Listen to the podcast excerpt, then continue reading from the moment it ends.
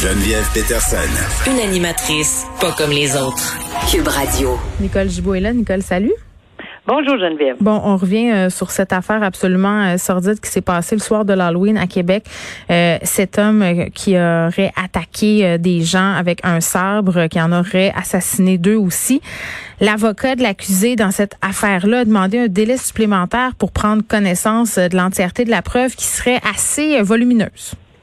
Oui, euh, ça arrive souvent. Là. Euh, on ne sait pas exactement. Le problème ici, c'est on ne sait pas exactement nécessairement quelle est euh, l'ampleur de la divulgation, mais comme il y a une large scène de crime et plusieurs scènes de crime. Oui, ça s'est passé dans le vieux Québec là, à plusieurs endroits.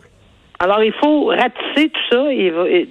C'est quelque chose pour les enquêteurs de euh, composer avec euh, un, immense territoire, parce que pour euh, un meurtre, c'est déjà hmm. très spécifique comme, comme enquête. Mais attends, excuse-moi, Nicole, mais ce soir-là, en plus, les policiers de Québec ont eu des difficultés avec leur système de communication. Fait que ça a compliqué encore davantage la tâche. Voilà. Alors, c'est sûrement aussi, ça fait partie de, de, de tout ça. Exact. Euh, mais il y a plusieurs endroits à Québec, là, parce qu'il il circulait, là, il était pas, euh, il est pas allé à un endroit, on le sait, là, maintenant, là, ce qui est arrivé. Mm-hmm. euh, cette personne-là est mise en accusation, euh, n'est pas restée sur place, donc l'ADN, les les ça, il y a toutes sortes de choses, des témoins, les, les, les caméras de rue qui, qui, qui étaient sur. Bon, il y a, il y a tellement de preuves à accumuler et à donner alors, ça me surprend pas, mais euh, dans un contexte de ce genre-là, quand l'avocat de la défense mm. demande euh, ceci, euh, c'est dans la mesure de la raisonnabilité, toujours avec ayant en tête Jordan, on le sait tout le monde. On parle de quatre mois d'enquête ici, et je veux juste rappeler Carl Giroir, là, qui est soupçonné d'avoir attaqué sept personnes, d'avoir assassiné deux d'entre elles, Suzanne Clermont et François Duchesne, puis c'est cinq tentatives de meurtre aussi, là, donc on, on verra, mais ça va prendre du parce que, comme je le disais, quatre mois d'enquête. Euh, une histoire d'horreur, euh, Nicole, ça se passe euh, à Jonquière, au Saguenay, une jeune femme euh, agressée et séquestrée par son conjoint alors qu'elle était enceinte. Et, vraiment, là, on voit à quel point il y a eu une escalade à partir du moment où cette grossesse-là a été confirmée.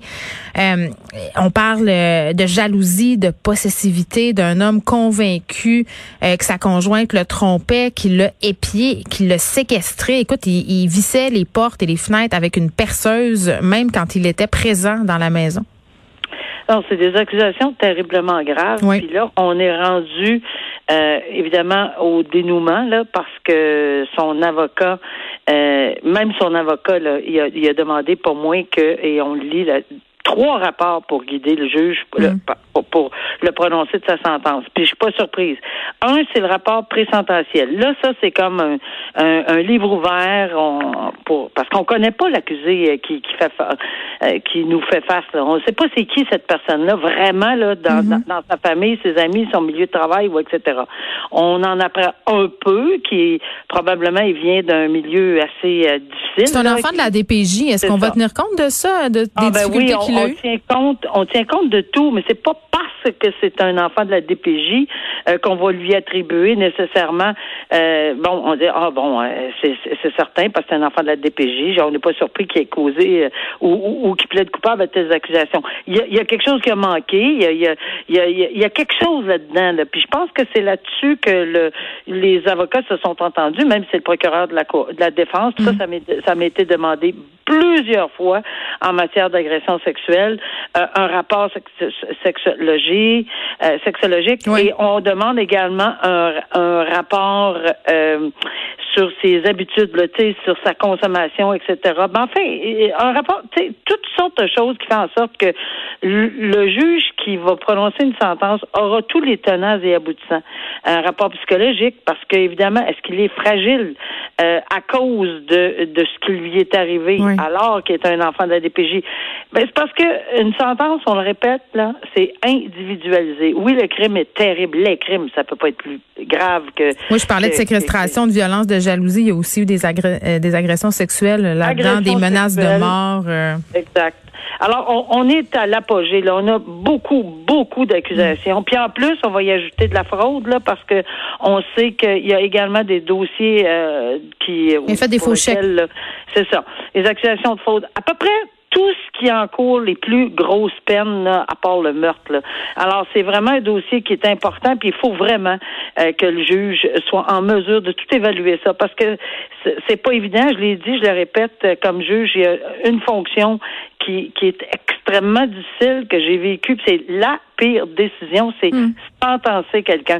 Parce que tu veux pas aller trop bas, tu veux pas aller trop haut, tu veux c'est où c'est pas pour la cour d'appel que je parle, c'est c'est juste que euh, il faut faire attention, on a beau vouloir euh, tu sais des fois on a personnellement le goût de tu regardes là, on peut-tu euh, l'envoyer en dedans puis mm. j'étais à clé, ben oui, ça nous traverse l'esprit mais on ne peut pas avoir une sentence personnelle au juge devant donc, il faut vraiment établir. Euh, puis, bon, euh, si c'est pas correct la sentence, il y a une cour d'appel qui existe. Là, alors, dans ces circonstances-là, je pense que j'ai compris très bien pourquoi on demande l'ensemble de tous ces rapports-là pour se faire une tête. C'est à quoi ça me faisait euh, penser quand j'ai lu ce texte-là du quotidien ce matin? C'est drôle parce que hier soir, chez moi, j'ai écouté une web série qui s'appelle Au cœur de la DPJ. c'est sur tout.tv et vraiment, c'est une incursion à l'intérieur du travail des de la DPJ. Et euh, dans un des deux épisodes qui sont présentement en ligne, on a une famille problématique dont un père qui est lui-même un enfant de la DPJ. Puis là, euh, dans ce cas-là, on a aussi une personne qui a commis des fautes très, très graves, qui est accusée de violence conjugale, de menace de mort, de fraude, on vient de le dire, qui est aussi un enfant de la DPJ. Puis je me disais, tu sais, on, on, parlait toutes les deux, puis c'est au cœur du rapport Laurent aussi, du fait qu'on laisse tomber euh, ces enfants-là à leurs 18 ans. C'est clair que c'est carencé, puis j'excuse rien, là, parce que ça veut pas dire que parce que tu es carencé que tu vas commettre des gestes criminels, mais ce que je veux dire, c'est que quand on laisse ces personnes-là à elles-mêmes lors de leurs 18 ans, c'est ça qui sont à risque de reproduire euh, des patterns, des schémas et que ces carences-là s'expriment de la mauvaise façon avec des enfants qu'ils auront à leur tour. Vraiment, là, je pense que ça fait partie du problème. Dans, dans, les sentences que j'ai données lorsque j'avais ceci en tête, je disais tout le temps, ce n'est pas une justification, c'est exactement ce que tu viens de dire, mais c'est une explication dans ben le dossier qui me permettra de rendre peut-être, et je dis bien peut-être en toute humilité, la sentence qui doit, qui devrait se rendre. Mais c'est pas une justification. Et ça, il faut le répéter. Et jamais on a pris ça en, ça, ça fait pas partie des justifications pour commettre quoi que ce soit. Ben c'est ça. Euh, puis, euh, tu sais, hier on annonçait des sommes pour aider les hommes qui ont des problèmes de violence conjugale. Ça fait pas l'affaire euh, de certaines maisons d'hébergement puis de certaines personnes qui militent euh, pour qu'on mette fin à la violence conjugale. moi, j'ai toujours pour mon dire que c'est pas parce qu'on aide euh, des, des, présumés agresseurs ou des agresseurs en devenir ou des agresseurs passés qu'on peut pas aider les victimes. Au contraire, si on ben aide les agresseurs, il y aura moins de victimes. Moi, je suis tout à fait d'accord. Bon. Regardons pas pour commencer à couper les cheveux en quatre. Là, si on peut aider de quelque façon que ce soit, allons-y. Exactement. Euh, question intéressante, Nicole. Si un décès de la COVID-19 pourrait-il mener à une accusation d'homicide involontaire? Euh, je m'explique.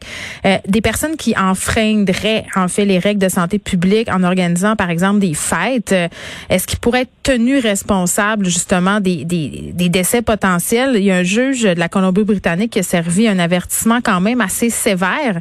Ça me faisait penser à un certain propriétaire d'un gym de Québec. Je me disais, il y a des rapprochements à faire. C'est pas une fête, là, mais ce sont des ah non, c'était c'est un bon dossier parce que même si c'est pas au Québec, là, tu sais, j'entends, c'est pas parce que c'est pas au Québec que le code criminel s'applique pas. Le code criminel est, pas en canadien. Alors il y en a l'homicide là, c'est c'est le code criminel. Si jamais ça en venait là, alors on appliquerait les règles du code criminel, les règles du doute raisonnable, les règles de, de, de du fardeau de preuve, de la couronne, etc. C'est la même chose. Et oui, je trouve ça extrêmement intéressant parce que, évidemment, il faut savoir qu'en homicide, il faut qu'il enfreigne une loi. L'homicide involontaire coupable, faut dès lors qu'il y ait quelque chose qui est brisé, une loi qui est brisée. Or, la, là, on parle de la Colombie-Britannique. Mm-hmm. Ils ont des règles sanitaires en Colombie-Britannique et c'est dans ce cadre-là que cette juge-là, puis elle est pas allée, elle est allée d'aplomb, là, solide, là. Quand elle est allée dire, là, c'est, c'est, vraiment extrêmement grave ce que vous avez fait. Puis c'est pas du niaisage là. Euh, vraiment là, vous avez mis des gens euh, en péril pendant une pandémie, etc. Puis elle n'y va vraiment pas avec le dos de la cuillère en disant que c'est des gens, et je cite, assez stupides pour mettre leur propre santé et celle des, des, des grands-parents ou autres en danger.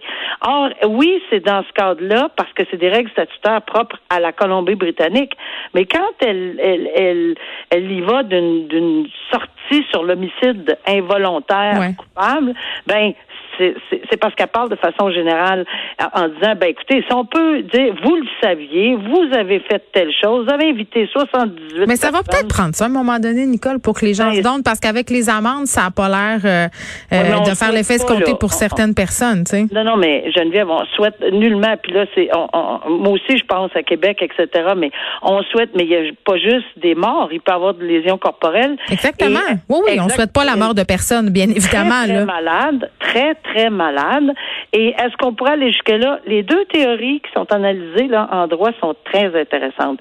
Je pense qu'au niveau, puis je suis vraiment d'accord qu'au niveau théorique, absolument. Si on rencontre tous les critères, soit de l'homicide ou de causer lésion corporelle par une négligence criminelle, ben, oui. euh, ben la couronne, à ce moment-là, aura probablement les éléments de preuve pour en arriver là. Mais euh, il y a d'autre part, puis c'est ça que je trouve, c'est ça le droit. Hein? On a tout le temps d'un côté comme de l'autre. Là. Alors de l'autre côté, on dit oui, mais écoutez, là, comment on va faire le lien entre l'endroit, la personne, puis c'est vraiment à cause de lui, de son party. Ici, elle appelle même pas ça un party, là, parce qu'elle était, elle, appelle, elle appelle ça un crime. Elle veut pas utiliser le nom fête, la juge, là. Mais c'est, est-ce que c'est vraiment là? Est-ce que c'est au dépanneur avant d'y aller, quand ils sont allés chercher, je ne sais pas, moi, n'importe quoi, et qui se sont rendus à ce moi je vais dire party, là, mais à cette fête-là. Alors, comment faire le lien? Donc, l'autre côté de la médaille, c'est comment la couronne ferait pour mm. faire cette preuve-là hors de tout doute raisonnable que c'est le gars, sachant qu'il est en mesure sanitaire, les a brisés sciemment, volontairement et a causé euh, la mort et ou des lésions corporelles, qui est une maladie très sérieuse, là, des, des, conséquences de la COVID. Bien sûr. Alors, c'est un grand débat qui pourrait se, se, se faire devant les tribunaux, mais c'est les deux positions sont extrêmement intéressantes. Très bien, Nicole. Merci. Bon week-end. On se retrouve Bon week-end.